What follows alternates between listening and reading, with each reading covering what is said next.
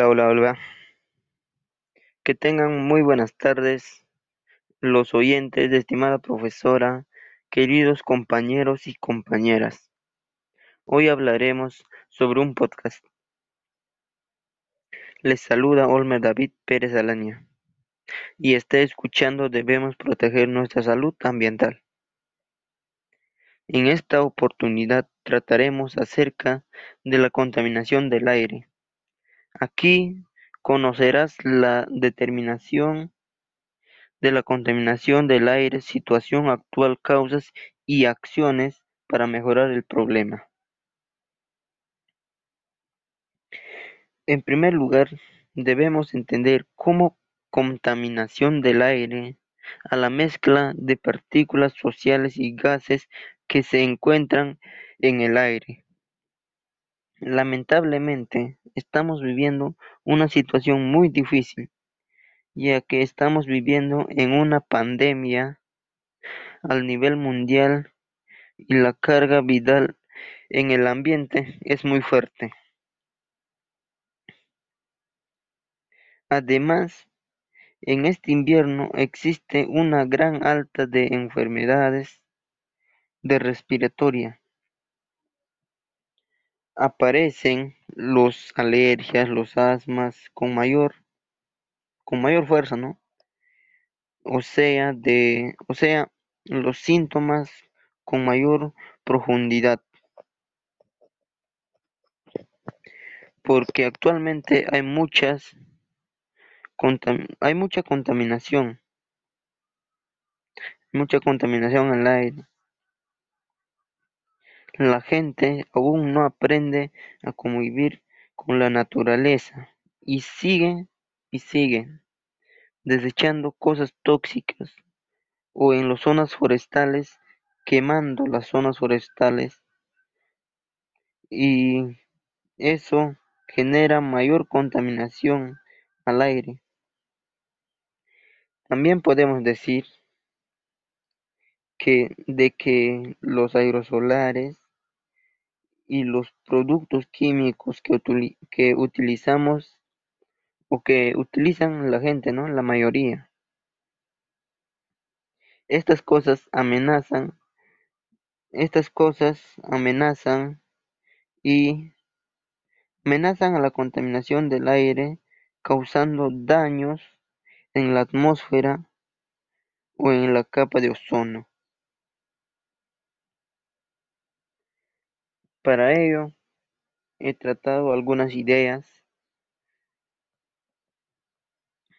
Aquí, aquí podemos decir, asumimos entre las causas que ocasionan esta situación se encuentra. Seguimos. Demasiado uso de autobús. Ya, sobre eso. Ya que los autos, el bus y las fábricas contaminan el aire, causando daños en la atmósfera y también causando daños a los niños y a las personas de mayor edad. Seguimos. Demasiados combustibles peligrosos como el queroseno, la madera. Ya, porque a la larga, a la larga provoca en las mujeres y niños enfermedades cardiovasculares. Otro, el uso del aerosol. Esto casi mayormente la gente lo, lo usa, ¿no? Lo utiliza para protegerse la piel, ¿no? Ya que estos químicos dañan o ocasionan también daños a la capa de ozono y nos lastiman. Continuamos. Las fábricas, ya las fábricas, también contaminan el aire y eso hace mucho daño a los niños y también hace mucho daño a las personas de mayor edad. Ya, seguimos. La quema de las zonas forestales. Esto también es la mayor contaminación del aire, porque cuando talamos los árboles, para en las zonas forestales las personas más, ¿no? Talan los árboles, lo talan, lo talan y lo dejan que se seque. Ahí se seca por un mes o tres semanas así. Y después lo queman, ¿no? Para, para, para sembrar sus productos. Ya. Y ahí esas cosas afectan mucho, mucho al, mucho al, afectan mucho a la, atmósfera y la capa de ozono. Afectan mucho a la, y a la capa de ozono. Ya. Pero todo eso podemos frenarlo, ¿no? Depende de nosotros entre las acciones. Para mitigarlo tenemos contrarrestar los efectos de la contaminación ambiental en la salud a partir de prácticas continuas de actitud física. Gracias a esto, mis pulmones o también cuando ustedes lo realizan, sus pulmones, podemos decir, estará mucho mejor preparados y, y tu calidad y o mi calidad respiratoria será mejor gracias a una buena salud física porque uno debe estar en movimiento, estar haciendo ejercicios u otras cosas para tener una buena salud física. Seguimos. Ya. Asumir la autoestima como valor personal para brindar alternativas de, de solución. Ya. De solución a problemas diversos. Ya que gracias a esto me ayudaré a, a, evaluar, a, me ayudaré emocionalmente elevar algunos síntomas elevar algunos síntomas y a sobrellevar que puedan repercutir en mis pulmones o en las suyas, ¿no? También cuando lo hacen, en mi, en, ayudaré a repercutir en mis pulmones, en mi vía respiratoria. Seguimos. Crear un cronograma de actividades que nos ayuden a,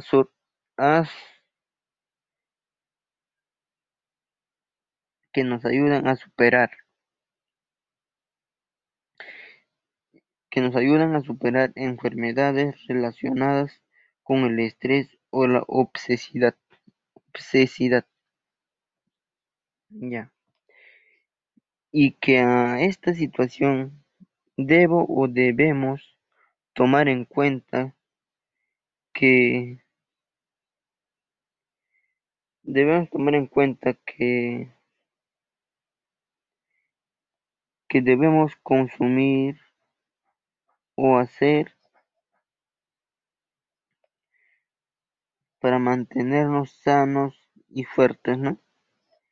Ya, para ello debemos alimentarnos bien, comer comida sana, tomar agua, tomar aguas como corresponde diariamente, ¿no? Y también comer frutas, ya que estos alimentos y frutas nos ayudan a protegernos de enfermedades y también nos ayudan para no contar fácilmente con enfermedades. Ya, seguimos. Aquí trataremos sobre nuestra casa, ¿no? Hablaremos sobre nuestra casa. Disminuir la cantidad de residuos sólidos que, que productos en casa. Sólidos que productos en casa. Ya. Aquí mayormente sería reciclar, ¿no? Reciclar. Ya. Sobre eso.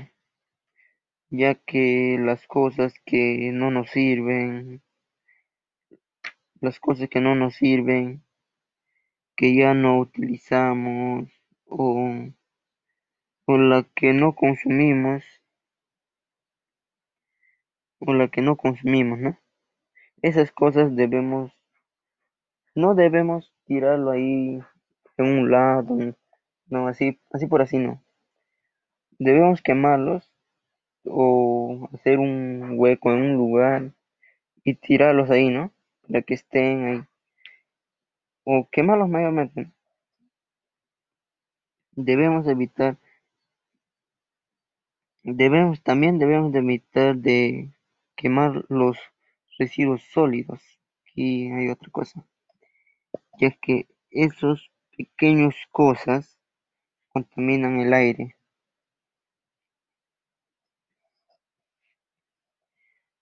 Con todo lo con todo lo merecido estoy con todo lo mencionado, estoy seguro que tú, tus amigos tu familia no toma, tomarán estos consejos para mejorar esta situación. Finalmente, te invito a que puedas seguirme en mi otra mi otra nueva podcast o video.